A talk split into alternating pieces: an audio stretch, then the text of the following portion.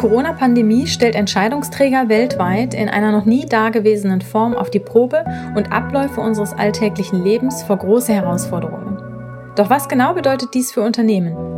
Wir von Blackball International versuchen in unserem Corona Helpdesk Podcast diese Frage aus medizinischer, politischer und wirtschaftlicher Sicht zu beleuchten und so nützliche Handlungsempfehlungen für Unternehmen zusammenzustellen. Im wöchentlichen Wechsel sprechen wir mit unseren Experten, dem Virologen Prof. Dr. Med Thomas Schulz, Leiter der Virologie an der Medizinischen Hochschule Hannover, sowie mit Dr. Sebastian Klein, dem ehemaligen CEO der Fürstlich-Kastellschen Bank und ehemaligem CEO von Cominvest. Weitere interessante Persönlichkeiten aus Politik und Wirtschaft sind außerdem bei uns zu Gast. Ich bin Jasmin Serci und wünsche nun viel Spaß mit einer neuen Episode des Corona Helpdesk Podcast. Wir sprechen heute mit Simone Menne. Sie war erste weibliche Finanzvorständin eines DAX-Konzerns und sitzt heute unter anderem im Aufsichtsrat von BMW, der Deutschen Post und Johnson Controls. Sie betreibt außerdem ihre eigene Kunstgalerie in ihrer Geburtsstadt Kiel und nimmt sich heute glücklicherweise die Zeit für unseren Corona Helpdesk Podcast. Ganz herzlich willkommen, Frau Menne. Wir freuen uns sehr, dass Sie bei uns zu Gast sind. Danke für die Einladung. Ich bin gerne dabei.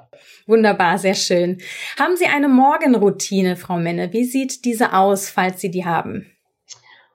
Also in Corona-Zeiten habe ich ja tatsächlich Routine, sonst habe ich die nicht so häufig. Äh, wenn ich zu Hause bin, ist das Erste, was ich mache, einen Kaffee kochen und ich nehme mir tatsächlich eine Tasse Kaffee, schwarzen Kaffee mit in, den, in die Dusche. Also nicht unter die Dusche, aber ins Badezimmer. Okay. Das ist sehr interessant. Okay, gibt's danach noch irgendwas, was die dann zur Routine gemacht haben oder der normale Ablauf? Nein, der normale Ablauf. Eigentlich äh, ist äh, morgens eher die Schreibtischarbeit oder Besprechung. Ähm, und äh, ich habe äh, dreimal die Woche nachmittags Sport, wenn man das als mhm. Routine bezeichnen kann. Mhm. Ähm, ansonsten bin ich Routine eigentlich nicht gewohnt, weil mhm. die normale Tätigkeit ist schon sehr äh, unterschiedlich von Tag zu Tag. Ja. Wie war das ähm, bezogen auf Ihren beruflichen Werdegang? Ist das auch etwas gewesen, was sich im Grunde ein bisschen ergeben hat, ähm, wo Sie Chancen genutzt haben, oder hatten Sie ein ganz klares Ziel vor Augen und da ging es immer geradeaus? Nein, überhaupt nicht. Also das äh, war wirklich ähm, eher von Schritt zu Schritt dass ich äh, wirklich immer überlegt habe, okay, was, was würde dir jetzt Spaß machen, was könnte der nächste Schritt sein? Und da hat es sich, äh, also zwangsläufig war ich immer in den Finanzen und bei den Zahlen, aber äh, das, äh, ansonsten hat es sich ergeben. Mhm. Das kann man sich ja, also aus meiner Perspektive gesprochen, fast nicht so richtig vorstellen. Bei Ihrem Werdegang und bei den Dingen, die Sie schon gemacht haben, dass Sie sagen, Sie haben das so ein bisschen emotional oder von dem entschieden, wo Sie so ähm, Lust zu hatten, was Sie so dann irgendwie gerufen hat. Wie kam das dazu? Ja, also was ich, äh, was ich wichtig fand, ich denke, das ist, war, war auch äh, ein, ein wichtiger Schritt insgesamt. Ich fand äh, Lufthansa ein tolles Unternehmen und am Ende war ich ja auch 27 Jahre bei Lufthansa. Mhm. Und dann war der Einstieg Revision. Durch Revision lernt man viel kennen. Ich habe aber auch dann nach drei Jahren gesagt, ich möchte ins Ausland. Ich bin zu Lufthansa mhm. gegangen wegen Internationalität. Dann war es Nigeria und Lagos. Und das war natürlich super spannend und äh, und äh, nach Lagos gibt es gar nicht mehr so viele Jobs, gab es nicht, wo ich gesagt habe, okay, was wäre jetzt was Spannendes, bis dann eine ganz andere Tätigkeit kam, interessanterweise vom Ort her äh, eher nicht so aufregend, nämlich Norderstedt. Aber ähm, die, die Aufgabe war sehr spannend. Und so hat es sich immer weiter ergeben. Ich, es kam jemand auf mich zu und hat gesagt, würde dir das Spaß machen? Das war dann teilweise Projektgeschäft. Ich denke, was was aber ausschlaggebend war, ist äh, die Tatsache, dass ich Risiken eingegangen bin, hat mich auch sichtbar gemacht im Konzern. Und, ähm, und deswegen wurde ich dann auch wieder für spannende Aufgaben gefragt. Und äh, letztendlich äh, war es so, dass äh, als ich bei der Lufthansa Technik war, ich dann einen wirklich risikoreichen Job angenommen habe, nämlich bei British Midland. Das war ein Sanierungsfall. Und es war gar nicht klar, ob die Firma bestehen bleibt. Sie ist auch nicht bestehen geblieben. Sie, ähm, ja, wir haben sie versucht zu sanieren, wir haben sie dann verkauft. Und diese Verkaufsaktion hat mich sehr sichtbar gemacht und äh, dadurch hat Herr Weber mich gesehen. Mhm. Es war auch, also es war, wie gesagt, es war nicht geplant. Mhm. Was war so Ihre größte berufliche Herausforderung? Könnten Sie da eine benennen? Das war sicher der Konzernvorstand. Nicht? Finanzvorstand für, für einen DAX-Konzern, für eine Airline ähm, per se. Man sieht es ja jetzt äh, und äh, ich habe Gott sei Dank nie so eine schlimme Krise erlebt, mhm. aber als ich äh, Vorstand wurde, Finanzvorstand, äh, hatten wir auch gerade ein Sparprogramm laufen. Das war 2012. Und ich hatte viele Aufgaben, die ich vorher noch nicht gemacht hatte, insbesondere die Gespräche mit dem Kapitalmarkt, mit den Investoren. Und das war schon ein großer Schritt und gleichzeitig natürlich auch die Aufmerksamkeit äh, von Medien, die vorher halt auch überhaupt nicht mhm. da war. Mhm. Und haben Sie sich da auch mal vor einer Aufgabe gesehen, wo Sie sich selbst gefragt haben, oh, wie kriege ich das jetzt hin? Ja, die allerschwierigste Aufgabe war eine, oder es gab zwei. Das eine war tatsächlich äh, zum Beispiel die Schließung in Köln oder in Norderstedt. Das mhm. waren Mitarbeiter, die ich alle persönlich kannte, weil ich da selber gearbeitet habe. Und sich vor diese Mitarbeiter zu stellen und zu sagen, wir machen hier jetzt zu und wir geben alle Aufgaben nach Indien, das war sehr, sehr hart. Und die zweite wirklich schwierige Herausforderung war, als wir den, ähm, den Selbstmord des Piloten, des Co-Piloten bei der German Wings hatten. Und äh, da bin ich mit Angehörigen aus Spanien ähm, nach Marseille geflogen und dann mit dem Zug zur Unfallstelle gefahren. Und das war, war natürlich auch ganz, ganz schwierig. Mhm. Ja, das ist gut nachvollziehbar. Wo haben Sie den Antrieb hergenommen für solche ähm, ja, wichtigen Dinge und so wichtigen Aufgaben?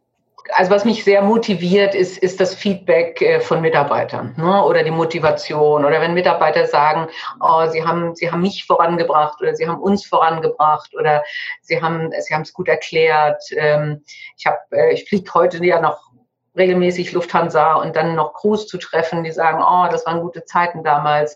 Das, äh, das motiviert unheimlich. Und jetzt in der Galerie äh, ist es ähnlich. Da motiviert mich, äh, dass ich Künstler voranbringen kann und äh, wir haben gerade eine Ausstellung abgeschlossen und eine Künstlerin, die äh, die dann was verkauft hat ähm, äh, und die sich wahnsinnig gefreut hat, dass sie was verkauft hat. Mhm. Das heißt, Sie haben eigentlich ähm, oder Sie schöpfen eigentlich Energie aus der Arbeit selbst heraus? Kann man ja, das so sagen? Ja, ja. Mhm. Also ich finde ich fand eigentlich jede Aufgabe wahnsinnig spannend. Äh, man kann was gestalten, man kann sich einbringen und wenn man dann gutes Feedback von Mitarbeitern bekommt oder oder sieht, dass die Pläne, wie man sie hatte und die Strategie, die man hatte, wenn wenn ich sehe, dass das funktioniert, das gibt mir wahnsinnig Motivation. Mhm. Ein bisschen ähm, ein etwas anderes Thema. Wir sprechen über Diversity. Welche Rolle spielt das Thema grundsätzlich für Sie zum einen und welche Erfahrungen haben Sie da auch als Frau in einer Führungsposition gemacht? Das ist sicherlich eine Frage, die Sie schon äh, eine Million Mal gestellt bekommen haben. Dennoch natürlich interessant, weil äh, man sich natürlich fragt, macht man einen Unterschied ja, und es ist gerade jetzt auch wieder ein großer Diskussionspunkt natürlich, nicht? Genau. Also, weil äh, Sie, Sie verfolgen die Diskussion sicher auch. Äh, momentan sehr viele Frauen sagen, man geht jetzt wieder in alte Rollenmodelle zurück. Und sogar die Aussage bei Anne Will am Wochenende, wir fallen um drei Jahrzehnte zurück. Und von daher ist es mir sehr, sehr wichtig, ich bin der festen Überzeugung, dass diverse Teams, und jetzt reden wir nicht nur über Geschlechter, sondern diverse Typen, diverse Hintergründe, ein, ein Team besser voranbringen. Und, äh, und es ganz wichtig ist, vielleicht sogar gerade in Krisen, dass sie verschiedene Hintergründe am Tisch haben, die dann diskutieren, was könnte eine gute Lösung sein. Weil wenn Sie ein homogenes Team haben, was sehr homogen sozialisiert ist, werden die nur auf einen Weg kommen. Das mag dann der richtige sein, wenn man Glück hat, mag aber auch so sein, dass einem ein Aspekt fehlt äh, und verloren geht. Und wenn wir jetzt bedenken, dass äh, äh, alle großen Konzerne als Kunden eben nicht nur weiße Männer ab 50 haben, sondern eben auch Frauen, junge Frauen auch international verkaufen wollen, dann denke ich, ist es wichtig, Dasselbe gilt für die Mitarbeiter. Auch da haben wir eine, eine, gemischte Besetzung, dass man auch versteht, wo diese Menschen herkommen. Und das versteht man halt besser, wenn man auch den weiblichen Aspekt mit am Tisch sitzen hat. Ja. Und äh, das, das ist ein ganz wichtiges Thema. Und äh, meine Erfahrung ist natürlich, dass, äh, dass, das, äh, dass ich selten äh, auf diverse Teams gestoßen bin. Ich häufig äh, die einzige Frau in bestimmten Gruppierungen war. Und, äh, und äh, das äh, schon ja, einen sicher beeinflusst, äh, auch im Auftreten oder, oder äh, nach welchen Regeln man spielt. Ne? Also das, äh, und ich habe mich da sicher auch teilweise angepasst, weil es gar nicht ja. anders geht. Warum ist das so schwierig? Oder scheint zumindest so schwierig zu sein? Weil wir alle Stereotypen im Kopf haben und wir sind alle äh, auf eine bestimmte Art sozialisiert. Äh, und das fängt schon in sehr früher Kindheit an. Also es ist nachgewiesen, dass Menschen ein Baby in einem rosa Strampelanzug anders behandeln als ein Baby in einem hellblauen Strampelanzug, nicht wissend, welches Geschlecht dieses Baby hat. Und bei einem hellblauen Baby äh, kommt dann eher, na du kleiner Racker, oh, wollen wir mal ein bisschen kämpfen? Und bei dem rosa Baby kommt, ah, du bist aber eine Süße. Ja, so geht's los. Und, ähm, und das zieht sich durch. Zeichentrickfilme sind besetzt äh, mit, äh, ich glaube, äh, vier männlichen Figuren auf eine weibliche Figur. Ähm, sie haben ein Verschwinden, das ist statistisch nachgewiesen, auch wenn viele Leute sagen, ich nehme das nicht so wahr, aber sie haben ein Verschwinden von Frauen über 35 aus Kino- und Fernsehfilmen. Also und so, so geht's immer weiter. Das heißt, ältere Frauen äh, verschwinden aus, aus äh, der, der Wahrnehmung. Die Rollenvorbilder, die Experten, die bei Talkshows sitzen, sind maßgeblich Männer. Und äh, von daher fehlen bestimmte Bilder zu Frauen und auch Vorbilder für Frauen. Und ähm, es, äh, es führt dann bei Besetzungen dazu, dass egal ob ein Mann oder eine Frau der Besetzende sind, äh, man eher äh, das Stereotyp im Kopf hat, ein Mann ist zielstrebig, durchsetzungsfähig, äh, weiß, was er macht und äh, kann kluge Entscheidungen treffen. So wurde es ja bei SAP gerade implizit erklärt. Und eine Frau ist eher äh, sozial kompetent, deswegen kann sie gut Personalvorstand sein und sie ist loyal und sie ist fleißig. Aber äh, das verbindet man eben nicht mit der Führungsfigur. Und äh, ich höre sehr, sehr häufig bei Besetzungen, wenn äh, eine Frau und ein Mann äh, als Kandidaten angeführt werden, dass der Frau noch ein bisschen fehlt. Nur ein bisschen aber deswegen wird sie es nicht. Mhm. Hätten Sie eine Idee für einen ja, Lösungsansatz? Ist vielleicht ein bisschen viel, aber für etwas, was man besser machen könnte? Ja, ich denke, das bin ich auch als Aufsichtsrätin gefragt. Nicht? Man muss wirklich äh, immer wieder nachhaken und sagen, gibt es wirklich keine Frau und äh, wie, äh, wie fördert ihr die Frauen, wie zieht ihr junge Frauen nach oben, äh, welche Fluktuation habt ihr bei Frauen? Ähm, gleichzeitig muss man dann vielleicht auch mal mit dem, mit dem Vorstand oder dem Aufsichtsratschef sprechen und sagen, ähm, überleg dir doch mal eine diversere Zusammensetzung. Ähm, man, man kann äh, darüber reden, wollen wir, wollen wir Coaches oder Mentoren einsetzen, die sowas fördern, die Diversität fördern. Man kann im Vorstand äh, Training machen für Unconscious Bias, also Stereotypen. Und äh, was, äh, was auch mehr und mehr, denke ich, an Einfluss gewinnt, ist die Meinung der Investoren.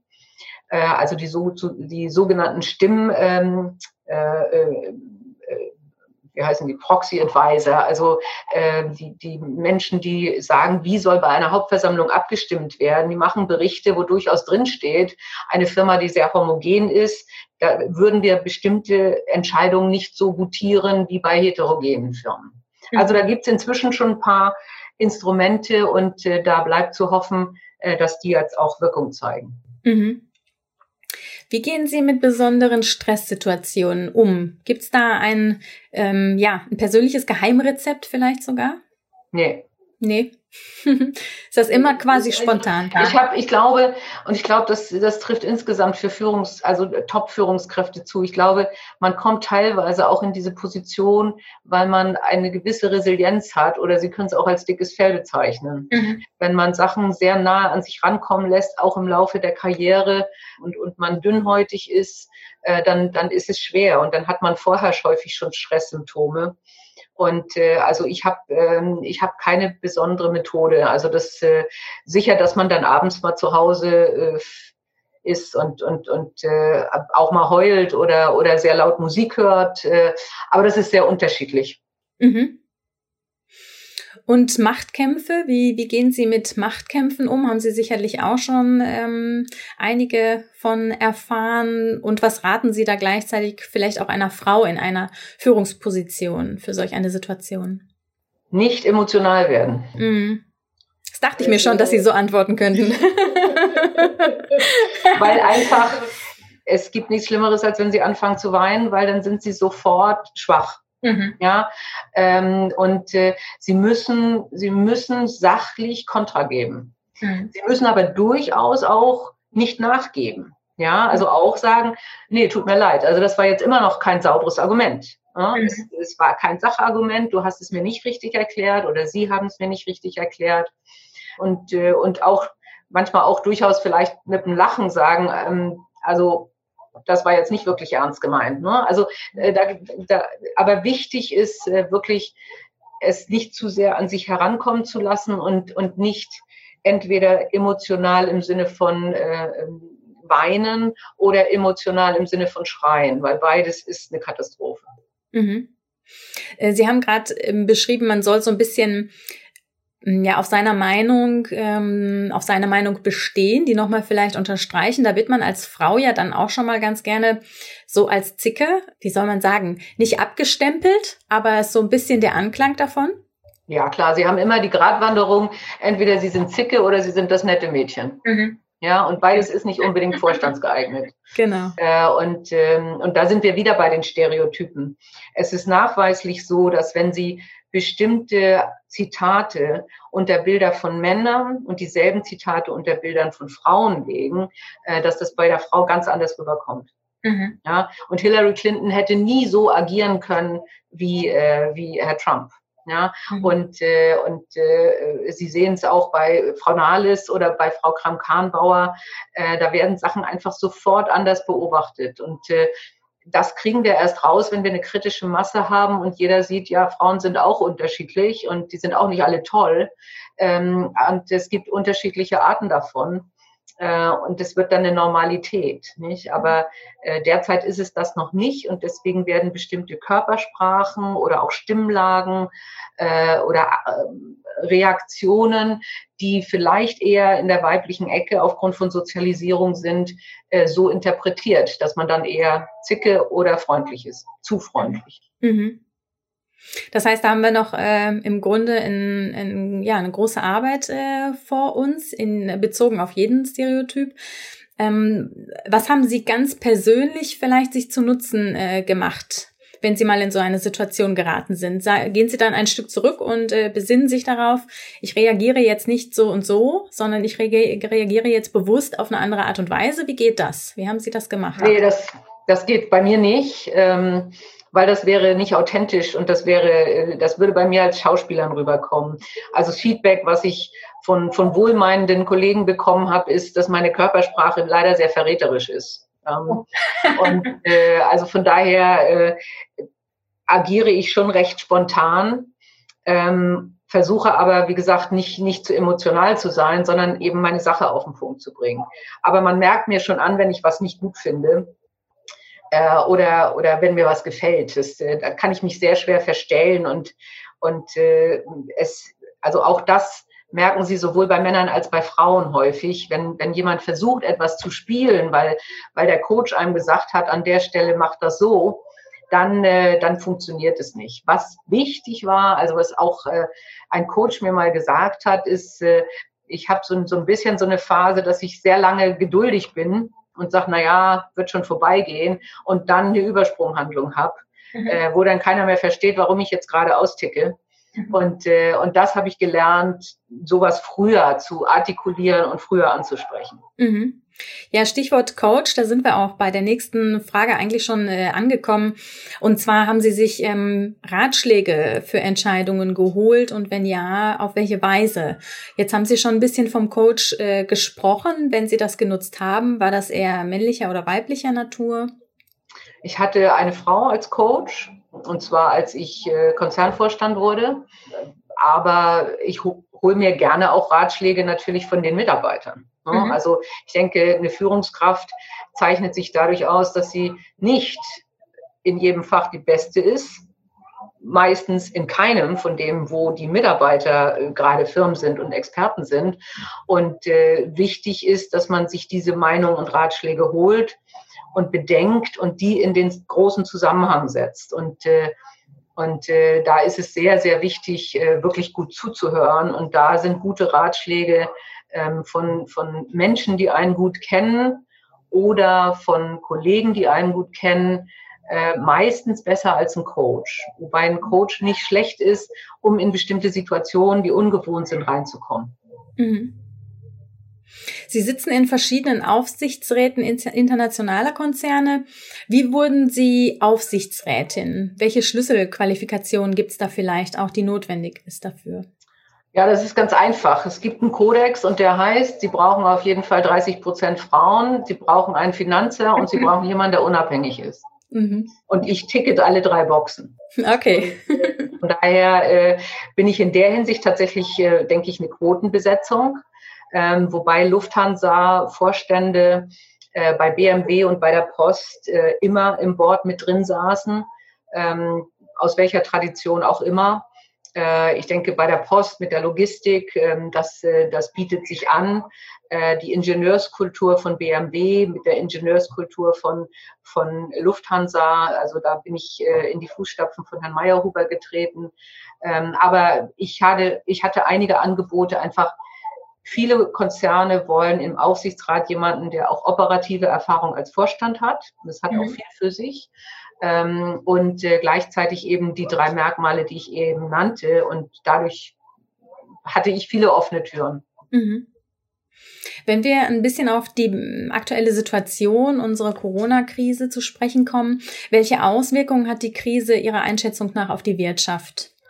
Ja gut, äh, erstmal natürlich eklatante, weil wir einfach für zwei Monate oder länger Stillstand hatten. Äh, und zwar weltweit. Äh, und, äh, und da ist es natürlich ganz logisch. Also ich, ich finde es immer lustig, wenn ich heute im Handelsblatt lese, ähm, ja, es ist ein plötzlicher Einbruch. Ja, logisch ist es ein plötzlicher Einbruch und logisch ist es auch, dass alle Unternehmen Gewinnwarnung machen, weil keiner konnte damit rechnen, dass man jetzt zwei Monate nicht produziert oder zwei Monate nicht verkauft oder sogar länger.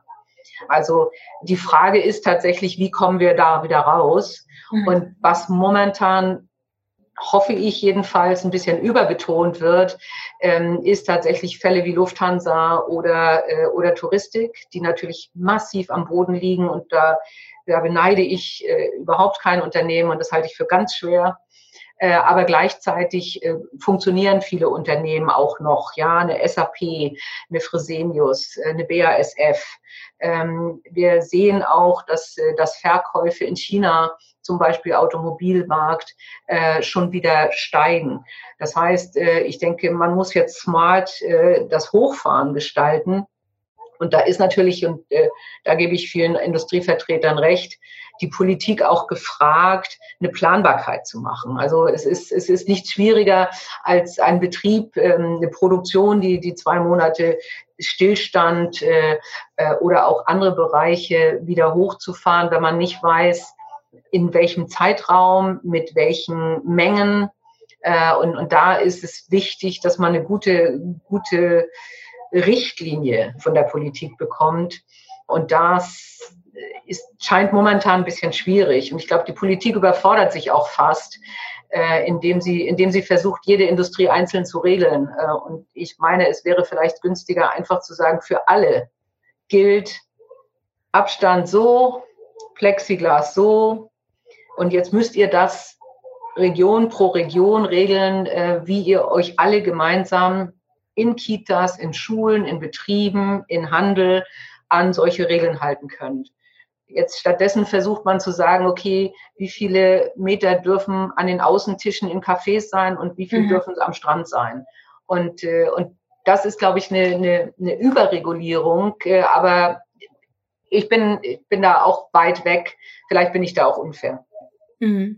Sie haben äh, für uns auch einen Beitrag geschrieben. Da muss ich gerade so ein bisschen ähm, dran denken, Führung in der Krise. Und da sprechen Sie ja auch eigentlich davon, dass Klarheit äh, eine große ja. Hilfestellung ist, gerade in diesen Zeiten. Das ist so ein bisschen das, was Sie jetzt auch nochmal unterstrichen haben. Wie läuft das Krisenmanagement in den Unternehmen, in denen Sie Aufsichtsrat sind? Gut, ähm, also Pandemie oder zumindest äh, eine Epidemie steht in jeder Risikomappe. Ja, also es wird als Risiko in jedem Unternehmen aufgeführt. Wir haben bei Lufthansa, als ich noch Lufthansa-Vorstand war, sogar eine Übung gemacht für eine Pandemie. Da war es auch zur Zeit, wo nicht ganz klar war, wir hatten schon SARS gehabt und wir wussten nicht, wie Ebola wirkt. Da wussten sie auch schon, wo sind die großen Verteilerherde. Ja, Brüssel zum Beispiel wäre einer. Und äh, und da haben wir schon Übungen gemacht. Da haben sie mich aus einer Vorstandssitzung rausgeholt und haben mir ein Mikro in die, ins Gesicht gehalten und haben gesagt, und warum, Frau Menne, holt die Lufthansa unsere deutschen Staatsbürger nicht aus China, wo die jetzt infiziert sind? Also das hat man schon gedacht. Mhm, okay. So, das heißt, äh, jedes Unternehmen hat da eigentlich einen Krisenstab und einen Krisenplan. Was kein Unternehmen so auf der Agenda hatte, und ich glaube, wir alle nicht, ist, dass es eine globale, zeitgleiche Pandemie ist. Ja, und das äh, ist natürlich schwierig. Aber jedes Unternehmen hat einen Krisenstab, die abhängig von der Betroffenheit täglich oder wöchentlich tagen. Jedes Unternehmen hat äh, sehr klare unter, äh, Ideen zur Supply Chain. Es ist auch nicht so, äh, dass, dass da äh, wirklich äh, große Lieferengpässe sind, weil, weil man sich jetzt auf ein Land oder, oder auf einen Lieferanten kapriziert hat. Schon nach Fukushima gab es die Überlegung zu sagen, wir brauchen mehr als einen Schraubenlieferanten in Japan. Also äh, da, da laufen sehr, sehr gute und etablierte Prozesse, über die dann der Aufsichtsrat informiert wird. Ähm, wenn es um Corporate Governance geht oder um Risk Management, ist der Aufsichtsrat teilweise auch gefragt. Und äh, es ist äh, inzwischen, glaube ich, in fast jedem großen Unternehmen auch so, dass wir bestimmte Satzungsänderungen im Hinblick auf physische Anwesenheit und Beschlussfassungen getroffen haben, um zu sagen, wir halten uns arbeitsfähig, ähnlich wie das das Parlament gemacht hat mhm. so dass man Entscheidungen treffen kann und dass man auch Sitzungen machen kann, die virtuell ablaufen. Mhm. Und das gilt ja auch für die Hauptversammlung in diesem Jahr, äh, aber möglicherweise auch für Hauptversammlungen in der Zukunft. Mhm. In der Vergangenheit gab es äh, häufiger Kritik an passiven Aufsichtsräten. Wie ist Ihr Verständnis äh, dieser Rolle? Ich glaube, die Rolle des Aufsichtsrats hat sich in den letzten zehn Jahren sehr geändert. Ähm, also das, äh, da gab es schon, also denken wir 20 Jahre zurück, da gab es ja Aufsichtsräte, die dann gleichzeitig Vorstand waren und sieben verschiedene Aufsichtsratsmandate hatten und dann konnten sie nicht aktiv sein. Ähm, Sie haben heute zum einen ist der, der Aufsichtsrat ähm, der Auftraggeber für den Wirtschaftsprüfer. Das heißt, Sie haben da schon eine andere Rolle. Ähm, Sie haben eine andere Haftung. Sie haften privat und, und müssen sich verantwortlich fühlen. Äh, das Thema Corporate Compliance äh, ist äh, viel stärker in den Vordergrund gerückt, wo man auch wirklich Regeln überprüft und bespricht. Also meine Wahrnehmung ist, dass sich Aufsichtsräte mehr und mehr einbringen und auch einbringen wollen und äh, dass, äh, dass es äh, diese Passivität kaum noch gibt. Das war der erste Teil unseres Gesprächs mit Simone Menne. Freuen Sie sich im zweiten Teil auf die Themen Führung in und Wege aus der Krise sowie Digitalisierung und New Work. Vielen Dank an unseren Experten und an Sie fürs Zuhören. Wenn Sie selbst Fragen haben, die Sie gerne von unseren Experten beantwortet hätten, senden Sie uns einfach eine E-Mail an helpdesk at blackbull-international.com. Außerdem finden Sie viele weitere interessante Inhalte zum Thema unter www.corona-helpdesk.de und wir freuen uns natürlich sehr, wenn Sie unseren Podcast mit Ihrem Netzwerk teilen. Nochmals danke fürs Zuhören und viele Grüße von Black Bull International.